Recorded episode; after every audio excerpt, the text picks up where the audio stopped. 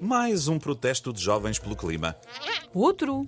Depois de anteontem terem atirado tinta verde ao Ministro do Ambiente, ontem interromperam uma conferência de imprensa do Presidente da TAP e pintaram de vermelho a fachada da FIL. Porquê é que são sempre jovens a fazer os protestos climáticos? Olha, porque são eles que vão sofrer as consequências das alterações do clima. Os adultos não têm de se preocupar com isso. Vão morrer antes. E se a ciência evoluir de forma a prolongar-lhes a vida? Credo, não hão de ter esse azar.